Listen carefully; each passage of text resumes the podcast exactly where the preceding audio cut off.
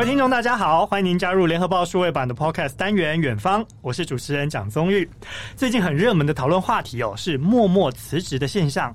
如果用对岸的说法呢，嗯，就是躺平，也就是说呢，在职场当中不积极的劳动现象啦。这个呢，真的是引发很大的共鸣，我相信劳工族群特别有感。而且呢，对岸现在不上学、不工作、没收入，在家啃老的尼特族呢，不仅有年轻化、高学历化的趋势，甚至还出现了逐年成长这样的现象。诶，这跟单身主义、还有结婚压力以及劳动条件环环相扣，到底还有什么原因呢？今天的远方，我们一起来聊聊。邀请到的是联合报大陆中心的记者赖景宏，小赖哥，小赖哥好。主持人好，各位听众朋友们，大家好，很开心又在这个节目当中跟大家碰面。哎，欢迎小赖哥！哎，小赖哥一来，大家一定就知道要谈什么。对岸的特殊现象，问小赖哥就知道。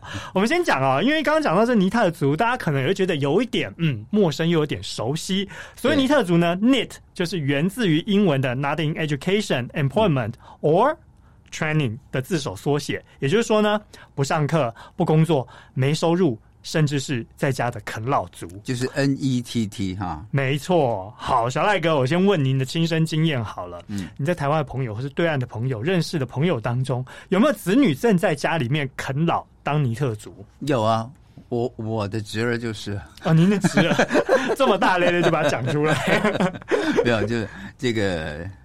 其实，其实我觉得这个啃老族这个这个现象呢，有很多种原因。嗯，在两岸都面临到相同的状况，只是我觉得大陆会更严重一点。嗯，呃，大陆经过八零年代那一波，呃，很努力就有结果的这种年轻人，到九零年代，呃，进入大厂成为一种时尚，就是你你进入 BAT，就是进入百度啊、腾讯啊，或者是进入这个。大公司，嗯，你就能够出人头地。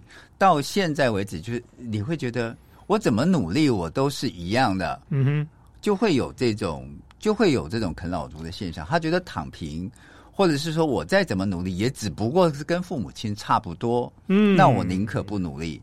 哦，就变成说，因为爸妈可能一般，让大家觉得哎，也不过尔尔，所以我也没有必要再继续出人头地，或者是帮父母圆梦，达成他们年轻时没有达成的梦想。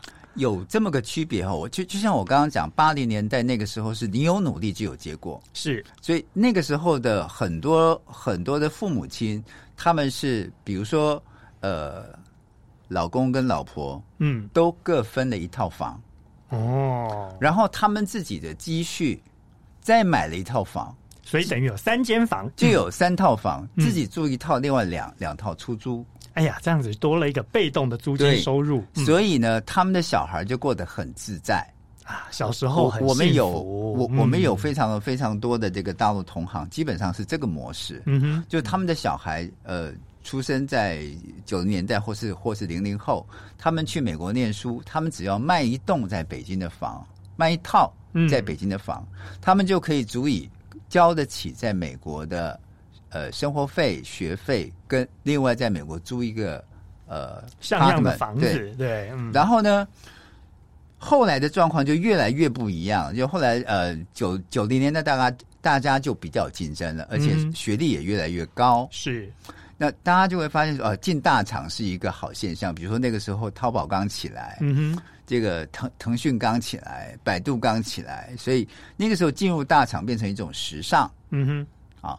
但是金融大厂也非常的竞争，是。淘淘汰率非常高，因为大家都高学历啊，这时候就看谁的竞争力比较高喽。没错，嗯、到了九九五后或是零零后，那就是另外一番光景了，就是 觉得出来好位置都被人家占了，嗯，然后你要比他们更努力，要就有各种名词，比如说我们曾经谈过的内卷，嗯哼，嗯哼，要卷的很严重。所以他就发现说，每天这么卷，我身心俱疲，嗯、那我何不就躺平？对，这样还过得轻松愉快。我也我也可以活下去。不过我打个岔哦，您刚刚讲到这现象，其实跟台湾所谓的呃，也就是说八零后差不多，就跟我们台湾呃，大家会戏称这个七年级生是草莓族哦，对是不是？因为说小时候其实因为爸妈这一代呢，也都赚了不少钱，攒了不少钱，经济条件好，所以小时候大家过得很愉快。反而到了长大之后呢，哇！八零后反而在长大之后面临到的是社会内卷的问题、嗯、竞争过度的问题，因为大家都受过好的生活，受过好的教育，所以呢，一旦面临这样高竞争的压力的时候，反而就哎受不了了，或者是说，呃，我就干脆躺平了，是跟这个有关系吗？您自己觉得？我觉得有关系。他的啃老族的心态是的，大概有三点哈。第一个是啃老族是从小培养的。就是他们的心态是说，吃饭是你们要我吃的，而不是我自己要吃的，所以我才不好好吃饭。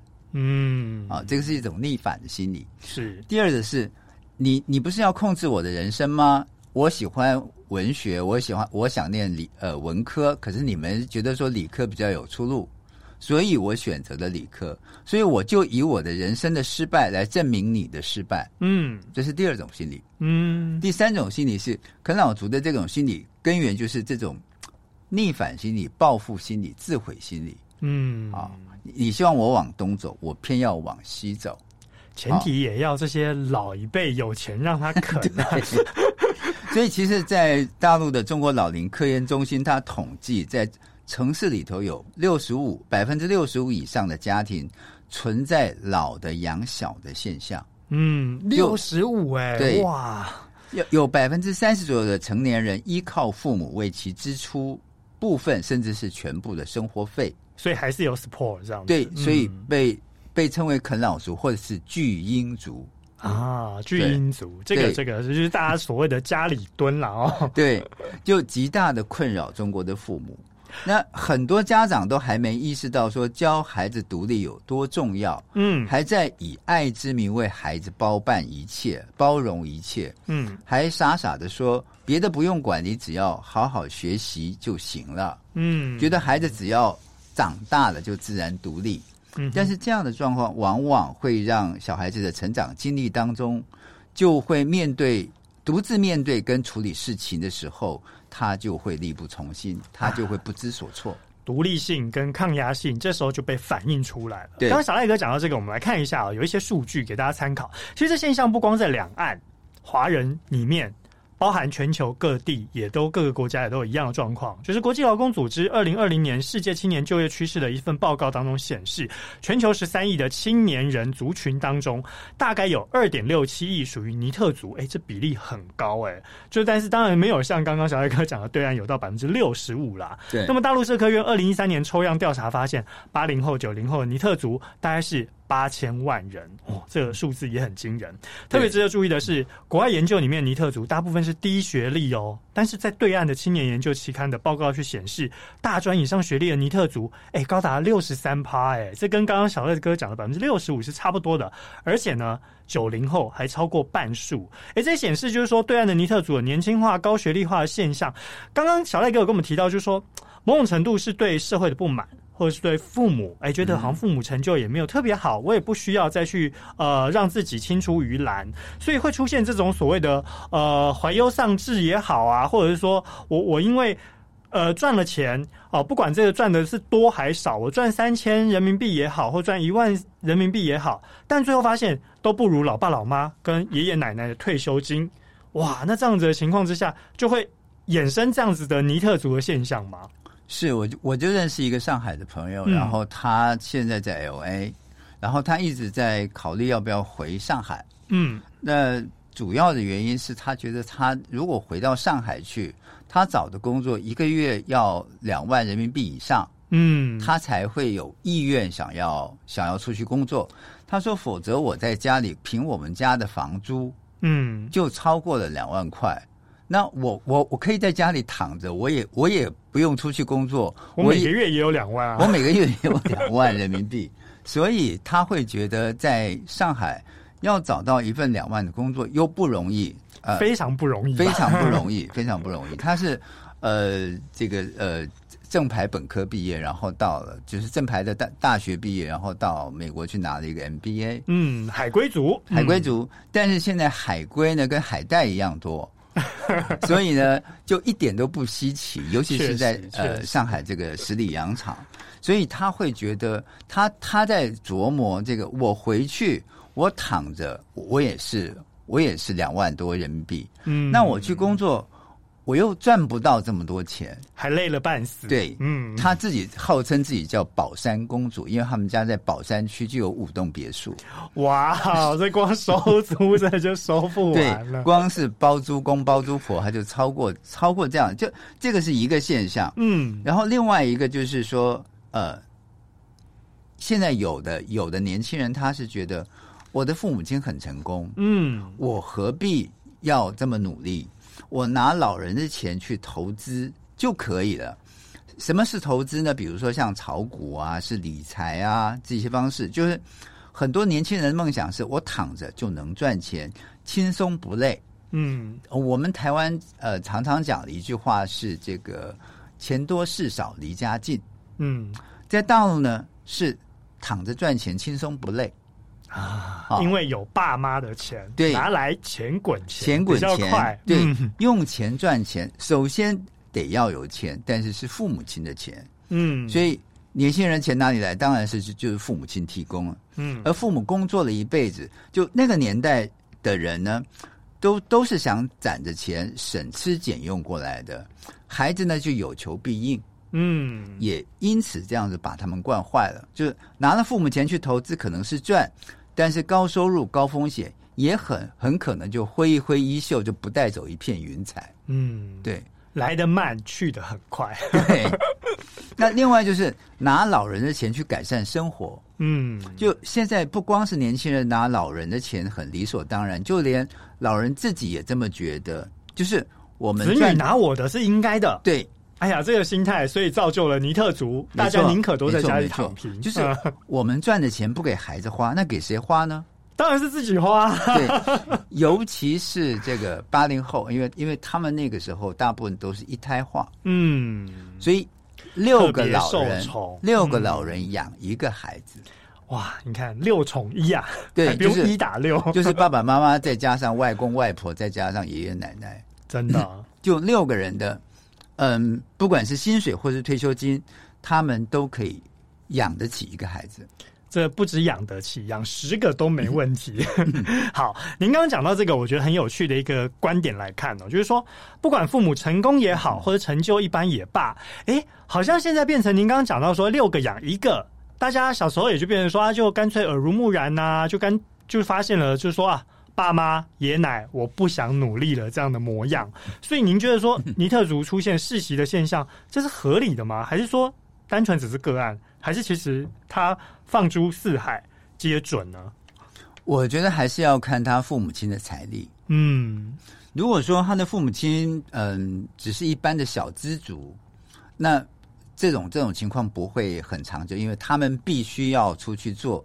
他不然他这个小资族很快就挥霍完了。嗯，那另外一个心态是，就是呃，我可能在北上广深一线城市，我去努力打拼，但是可是我受到的打击很大。嗯，比如说呃，被压迫，被九九六，被零零七。嗯，那我就可能会想缩回到老家，比如说呃三四五六七八线城市。嗯啊，呃，会缩到家里。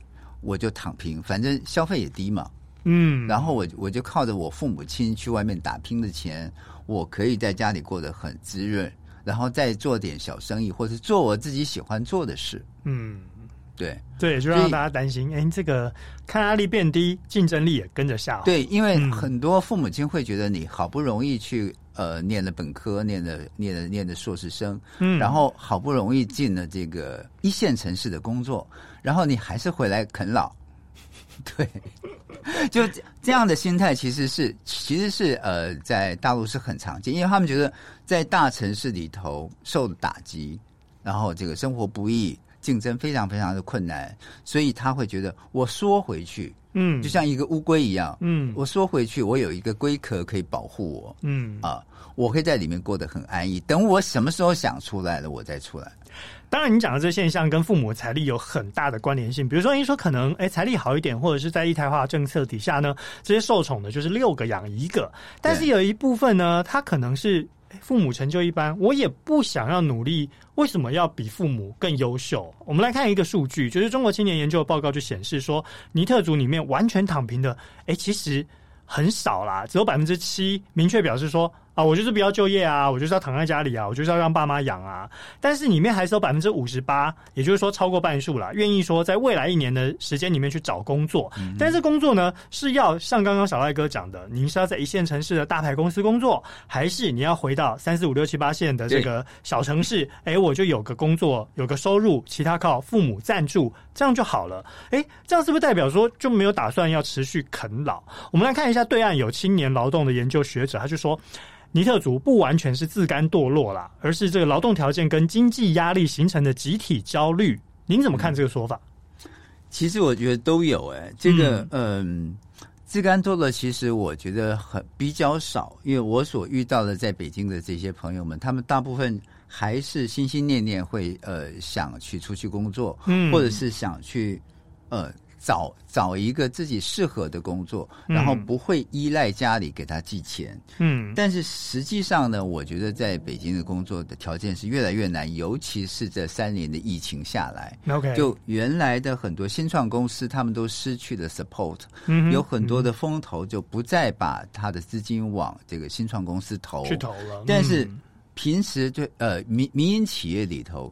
最希望招聘的就是刚毕业的这些年轻人，因为有冲劲、有理想、有抱负。嗯哼，但是往往他们都是新创公司。嗯哼，所以其实我觉得这三年呃疫情下来，新创公司的打击是最大的。是以前他们会有这个天使轮，然后在 A 轮、B 轮、C 轮啊，一直到上市为止。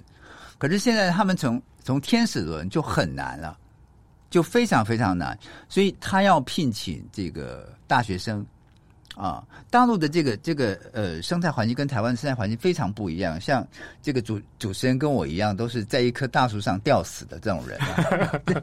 在大陆的大学生呢，他一般都是我我进了一一家公司，我就在找下一家公司的饭碗。嗯，他的确是看着碗里的，然后看着看着锅里的。嗯。对，然后他要不断的这么跳，才能给自己加薪。嗯，所以我呃，大概在零四年认识一个小朋友，他那时候刚刚刚刚大学毕业，我还记得他是四千块人民币一个月。嗯，到他最近他每年请我吃饭，他的年薪已经到一百五十万人民币一年。嗯。对，就是他们的那个转换率太快了，不像台湾的这个呃，我们我们常常自怨自叹说加薪很慢，这是一个。但是另外一种，另外的一种的这个这个这个方式，就是觉得嗯，自己努力也做不了自己的理想。嗯，比如说他可能他可能想呃做呃企业企业的管理人，或者是他想做 HR，但是。他在公司怎么奋斗，他都没有办法奋斗到那个位置。嗯，他就干脆跳，对，就帮自己找机会，帮自己找这个有可能的方向。嗯。但是碰了几次钉子之后，他就觉得，嗯，好像这个社会根本就没有我可以容身的地方啊。所以我，打击太大，所以我就会暂时，嗯。说归缩起来，嗯嗯，我觉得这个是就是，那你说集体焦虑嘛？我觉得劳动条件跟经济压力的确是现在呃北上广深这些大城市非常普遍的状况。就是，呃，我经常在推推特上碰到一些嗯、呃、大陆的朋友，尤尤其是我们叫做大厂女孩儿，嗯，就是在这些著名的上市公司工作的女孩，BAT 嘛，嗯、对，他们都是。十二个小时，也就是他十点钟才上班，嗯，可是他工作到晚上的十一点才下班，嗯嗯嗯，他完全没有自己的时间，没有办法去健身，没有办法好好吃饭。那他这样渐减的出来的红字，应该比我们台湾的劳工要来的更严重吧？但是你不做，有很多人抢着做。所以他会有这种集体焦虑。嗯，好，这么说也就是说，你看哦，这样对岸的工作竞争压力这么的大，那所以呢，小赖哥这么一说，也提醒了我，就是哎，要不要在一棵大树上继续吊死？好，这是题外话。但是你刚刚讲到这尼特族躺平，在家啃老啊，理由啊，可能是工作心不抵劳也好，怀才不遇也好，遇到挑战也好，遇到竞争压力也好，遇到经济压力也好，总之呢，一句话就是欠缺工作成就感，好，或者是自己的理想没有办法被实现，好吧？加上这个实质薪资负成长，压力变大了，甚至就引发很多九零后就说。那我干脆奉行单身主义啊，我不要结婚，我也不要恋爱。越来越多的年轻人就觉得说，婚姻不再是人生的必选题。好，您看到这个现象哦，主动单身确实是在大陆上很普遍的一个现象吗？我觉得这个情况跟跟前面一个情况是有呃，跟啃老族跟这个躺平族是有相关的，嗯，但是它不是必然相关，嗯哼，我觉得更多的是现在在中国大陆生活不易，嗯哼，就是就是消费成本很高，嗯哼，因为每个年轻人都会算账，然后算一笔账，比如说你结婚生小孩，你得花多少钱，嗯。呃，有一个状况，可能台湾的朋友并不清楚，就是在大陆的越农村、越呃乡村的地方，他们结婚的成本特别高。嗯，对，可能要两代人的这个呃钱才能够提供给他的孙子去娶一个孙媳妇儿。为什么会这么讲呢？就是没有哪个女生愿意嫁嫁到穷乡僻壤去。哦，这已经跟我们所谓八零年代以前大家说嫁鸡随鸡、嫁狗随狗这样的现象已经完全不一样了。嗯，所以你必须要花很多钱才能够请得起，才能够才能够用这个聘礼。呃，所以所以大陆常常会有会有一些网络上的讨论，台湾人无无法了解，就是说你到底是在嫁女儿还是在卖女儿？女 儿对。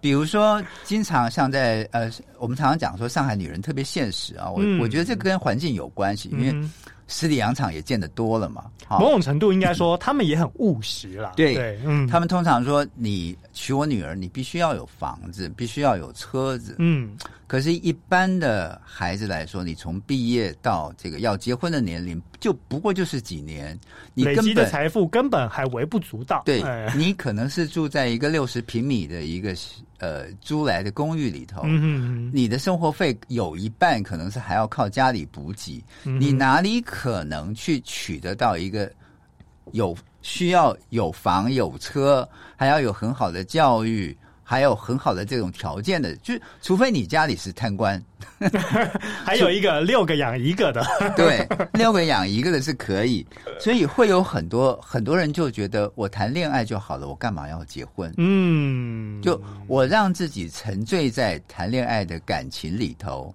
但是我不轻易许诺我走入家庭。不用去承担婚姻的责任。对，哎，这么说来，主动单身是追求高品质的自由生活，嗯、还是可以把它解读成逃避异常高额彩礼婚姻的借口？都是，就像就像我们刚刚讲啊，就是就是我听过最夸张的，就是、嗯、呃，像这个这个广东就有这样的习俗，就是、嗯、呃，新娘新娘必须挂满全身都是黄金。哇啊，那要几两？对，还是几斤啊？然后我们常常看那个照片，就很怀疑那个新娘的头都要都要都要被这个黄金给压垮了哈，压断。但是就是呃，广东人炫富不不是只在这个方面，比如说像我像我昨天还在我的朋友圈里面看到一个广东的台商，佛山在佛山就呃。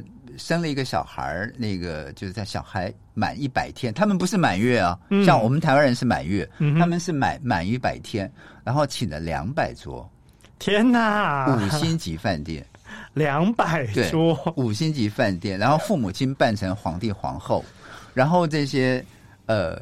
侍女们就 waitress 是扮成宫女，然后我我我就我就我就觉得非常搞笑。我说这个排场需要这么大吗？就是感感觉是那种暴发户的这种这种做法，但是不是？这真的不是。这个是在广东非常非常平常的习俗，就是女方会要求这个呃排场嫁妆排场，然后呢婚姻呃。他们有有时候不是不是结给自己看的，他是结给你的家族的其他人看的。嗯，所以他需要这么多，他需要房子，需要车子，然后需要在国外可能在巴厘岛办个海边的婚礼啊，嗯，这些排场啊，所以这些攀比会让很多人觉得，那我不如高配单身，或者是这个我我为什么要要结婚这样的一个、嗯、一个思考？呃，我。我我我觉得嘛，很多很多的年轻人他也会去思考在，呃念完硕士班或是念完更高的教育之后，他会他会去想，我是不是呃可以过更自由的生活？就像我刚刚讲的，光恋爱不结婚。所以最近这个大陆《中国妇女报》有一篇文章很有趣，他他就讲说，光恋爱不结婚也违法。嗯，就光恋爱不结婚也违法，对，叫做违反善良风俗跟这个呃社会公序。也就是说，善良公俗跟这社会公序里面就包含了结婚这一项承担的责任。但刚刚小艾科讲到那个排场，实在让我突然想到，哎呀，台湾的饭店业者跟这个婚礼顾问公司相对幸福啊，不用搞这么多出逃。对，没错，没错。好，我们来看一下，你刚刚讲到这是广东的现象哦。对，好，我们这边有一个案例是山西的泽州县的一个一个三十九岁的男子，他就很感叹说啊，现在呢，当地的结婚标配是什么？人民币二十万的彩礼，也就是聘金啦。还要有房有车，好，至少要人民币六七十万块。哎，这对一般家庭来说根本就不可能啊！拖着拖着啊，他说啊，都快四十岁了，而且呢，每个村子都有跟他一样的光棍，而且还不少哦。就有人说，爷爷娶奶奶只用了半斗米，爸爸娶妈妈只用了半头猪，他结婚呢要用掉爸妈的半条命。对，没错，没错，没错，这个是真的。这个现象是现在就是变成说已经成为大陆普遍的现象了。还有，你刚刚小赖哥跟我们讲到，八零年代结婚的三大件是什么？自行车、手表跟收音机。九零年代呢，变成了冰箱、彩电跟缝纫机。现在呢，变成了房子、车子跟礼金。不，我觉得现在现在的情况跟跟以前就更不一样了。我、嗯、你知道我在我在北京就经常经常问人家，就是呃。结婚要要包多少钱？嗯，对你，因为对我也好奇耶，这个在对岸现在行情是怎么算？我真的觉得我们我们台湾真是太太这个廉价了，你知道？就是你知道，就是我去参加过一个北京的一个台商的女嫁女儿，她的最低的行情是八百块人民币，八百块人民币差不多台币三千多块。嗯，你乘以 okay, 你乘以四点五，这是最低最低的行情了啊、哦！所以在台湾，差不多你如果有在五星级饭店用餐的话，一般是多说多少两千八吧起跳哦。对，就是还要看一下这个饭店跟餐厅的等级。没错，你知道，就是他们呃，如果说他们觉得关系好的话，三千五千都有哦。哇！然后如果是一般同事的话，两千。一般同事就要两千人民币啊！哇，那差不多是说，哎、欸，台湾这交情好一点，六千八千哦，不嫌少。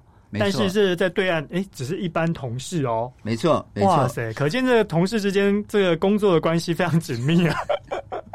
然后，如果说是这个很久不见的这种同学，高中同学或者初中同学，一千。OK，所以，所以。我我我后来才知道，我包八百是最低的，最低的 minimum 的 门槛。对，所以其实其实坦白讲，结婚真的是真真的是呃，在在大陆是需要需要很大的本钱的。我突然觉得，你看，难怪大家在对岸要高唱单身主义哦。嗯、为什么呢？因为身边也都是单身的朋友，没有结婚的压力，他也不需要包这么多的红包跟花费。对，其实，在大陆现在越来越多的人是说离开北上广深，嗯，到二三线城市。嗯、一来是生活压力没有这么大，二来呢，他并不是回去创业，他是回去找一个自己喜欢的工作去领证，对，顺便结婚领证，然后呢，还不用弄这排场。然后以前以前大部分的人都是说，呃，在老家都是剩下这个所谓的这个呃。留留守儿童跟留守老人，嗯，呃，夫妻两个都是在一线城市打工，是。但是现在现在看起来，很多一线城市呢，也因为经济压力的关系跟群体焦虑的关系，所以他们会想回到这个嗯小城市。嗯、可是小城市又挣不了钱，所以他们会做很多这些自己喜欢的事情，比如说，呃，你如果有绘画的天分，你你你你可能就会做一些。呃，幼儿的绘画班，当个小镇做画家，对。然后呢，或者是去帮人家做一些这个美术设计，嗯，或者是呃，你你自己做一个度假村的这个规划跟设计，嗯，因为现在越来越越多人，因为不能出国嘛，嗯哼，大家都都都往农村跑，有很多农家乐啊，嗯，或者是一些农村的游乐游乐度假区就开始出来了，嗯，所以我我觉得这些人呢，就是他们会晚婚不婚，甚至是不育啊，我我觉得都是跟这些经济的压力跟社会的压力是有关的，就他们会把自己呃更。龟缩起来，或者是更包、嗯、包装起来，对，也就是说赚多赚少是一回事，至少我有工作有收入，而且是自己呃喜欢的兴趣啊，他就可以好好养活自己。哎、嗯，这么多的这个压力哦，就导致了晚婚啊、不婚啊。看个数据吧，大陆民政部的一个数据就显示了，二零二一年的结婚登记数七百六十三万对，哎，创下一九八六年以来的新低纪录哦。好吧，一个初估统计是，二零一九年对岸的单身人口有二点六亿人，其中八千万人处于独居状态。哎，这跟我们刚刚前面讲的啃老族有一些不谋而合。好，这个数据非常的接近。而且呢，这二点六亿人等于是什么？俄罗斯将日本的人口总和，甚至超过美国三分之二的人口。嗯，好，您刚刚讲到晚婚也好啦，不婚也好啦，这反映出来社会现实会造成一些什么问题呢？结不起婚，养不起孩子，不婚不育。可能面临什么危机？我觉得是人口红利的减少会产生很大的问题。就大陆现在已经意识到这个问题了，就是去年已经放开所有的管制，就是以前是从一胎，然后二零一六年放宽成两胎，嗯，后来发发现你放开两胎还是没有人要生，因为养不起啊，所以他在去年就完全放开，而且鼓励生三胎，嗯，但是。我放眼望去，我在北京，我还没有哪一个朋友是生三胎的。那要有鼓励的措施有吗？有这配套吗？有，但是我觉得那个鼓励措施完全不不足以负担他们养孩养孩子养娃，他们叫养娃养娃的这个成本，跟台湾一样嘛？对，比如说比如说像他们的幼儿园的这个标配啊，嗯哼，就一个月要一万多一点人民币。幼儿园一个月一万多哎、欸，对，幼儿园这个是北京的行情，北京的行情。OK，所以这还不包含他的这个呃，就是托育或者是什么什么什么安心班的这些费用，完全不包括。所以养小养养一个小朋友，他们算过，从这个幼儿园，他们从幼稚园到大学，没有两百万人民币是下不来的。所以跟台湾培养一个小孩差不多嘛，对不对？对，也是千万之谱。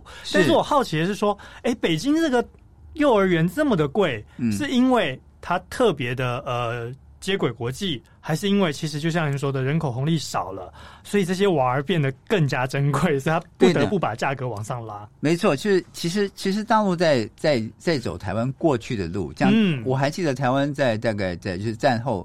战后生育潮的时候，那时候妇产科很赚钱、嗯、啊，因为就一直不停的接生嘛，就产科生意很好。嗯哼，那大陆也是，大陆在八零年代、九零年代呃中期以后，发现产科不挣钱了。嗯，然后代之而起是是是由台湾传过去的这种五星级的这个呃月子中心。嗯，啊，这个是挣钱的，因为大家生的少。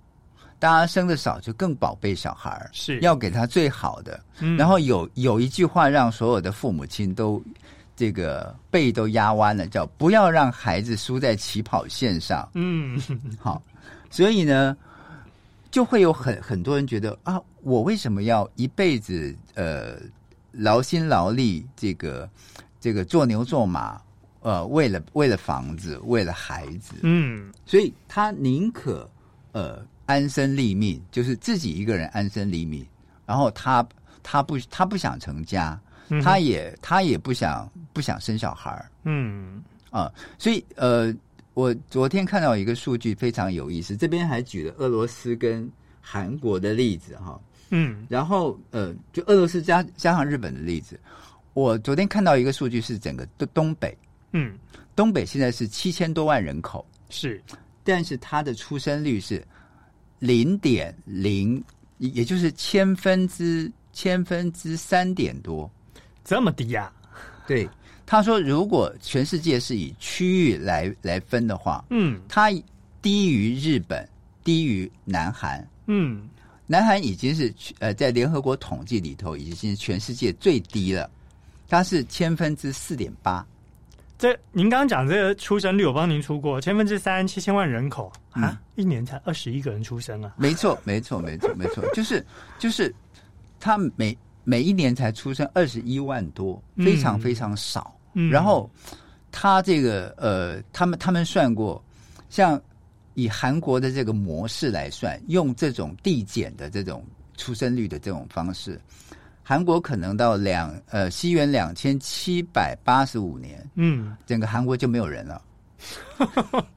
台湾其实现在也面临老年化的问题，但是东北呢，如果是按照现在这个呃全世界最低的这种这种出生率的话，它可能呃西元两千三百六十九年就没有人了，嗯，就整个人类会灭绝了在，在、嗯、在东北。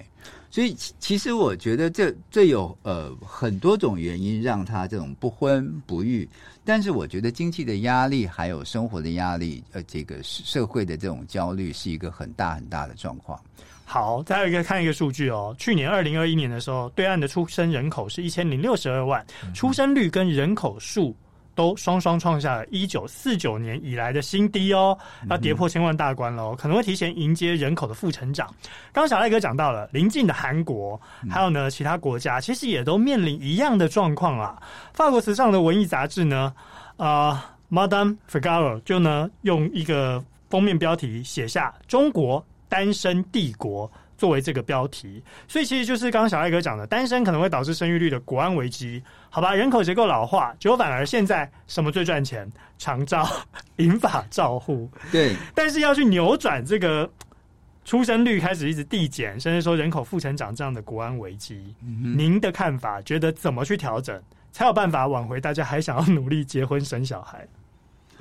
我觉得这个这这个得分很多种方向，像大陆现在自己也在调整整个经济的结构。嗯哼，像大陆在去年他就开始强烈要求这个呃高中生升大学的，嗯啊，高中生升呃就对不起是初中生升升高中的时候，嗯哼，他们就做了一个呃调整，就是有一半的学生去念。普通高中，另外有一半的学生去念技职学校。OK，技职跟一般的这个普通科别，把它稍微先平衡一下，分开来。嗯哼，然后呢，它会让呃产业结构产生一些，就是它需要去呃工厂工作，也就是制造业。以前在过去大陆二三十年的发展，它是轻制造业，嗯，重科技，也就是重所谓的网络应用科技。嗯嗯嗯。啊，所以会有会来会有越来越多人觉得在大厂工作才是个光荣的职业，这就是所谓付出脑力跟付出劳力的不平衡啦。嗯，然后呢，你如果发展了科技，呃，发展了这个制造业之后，它就需要更多的人工。嗯，所以这个社会会应付这个需要，然后才去呃会有会有更多的增加一点出生率。嗯，它是用这个方式，然后再有一个方式呢，呃。大陆的人口结构在五年前，我我我们就写过一个数据，就大陆男女的比率失衡，悬殊的，嗯，对。然后中间有三千万的这个人是娶不到老婆的，嗯哼，对。如如果是一比一的这种比例的话，是。所以他们现在跟台湾一样，他们也从东南亚进口。这个用“进口”两个字好像不太好。新移民，新移民，对，对他们就是用这种呃中介的方式，嗯、然后到东南亚去结婚，嗯啊。那另外还有一种方式就是润出去了，好、嗯，就是 从中国大陆润到其他国家去了，啊，去落地生根，扩张版图，没错，没错，没错。然后就把华夏文化带到带到世界世界各地去。OK，反正。总总而言之，我还是觉得，就是大陆在解决这个呃人口老化这个问题，就是呃他们意识到这个问题的严重性，但是他们现在很努力的希望把整个经济结构改变成比较比较呃在。可以利用人口红利，让这让这个人口红利还能够保持住，让它能够继续维持这样的一个融景。但是我觉得非常的不容易，因为你政府要给予的补助太多。对，而且这已经不是一朝一夕才出现的现象，这已经长达了十几年、二十年了。对，嗯、你要从出生到这个幼儿的幼儿的教育，嗯，到这个中学生、大学生的呃中学生的这个这个呃，包括营养午餐啊、课本费啊，或者是教、嗯、教学费啊这些去去普及。嗯哼，然后。到老年人的部分，他们现在也开始重视长照，所以包括呃，他们叫大健康产业，嗯，现在在中国大陆非常的红，嗯哼，呃，他们也栽培一些年轻人，让他们投入这个大大健康产业，嗯，呃，希望能够一增加就业，二能够照顾到逐渐衰衰弱的这种老龄人口。这反过来看呢，也就是说，以前六个照顾一个，现在反过来呢，你要做长照跟英法商机是一个照顾六个，是没错没错。所以呢，就是从这个经济结构作为策略来应对人口危机，或许也可以给台湾作为参考。没错没错。没错。好，今天非常谢谢小赖哥来到我们的远方，跟我们聊了那么多关于对岸尼特族现象，还有这人口危机的问题。希望下一次呢，有机会再来跟我们谈一谈神州的一些趣闻跟一些有趣的事情，好吗？好，谢谢，谢谢大家，我们远方下次再见喽。谢谢大家，我们下次再见，拜拜。更多精彩的报道，请搜寻 VIP 大 U 点 com 联合报数位版，邀请您订阅支持。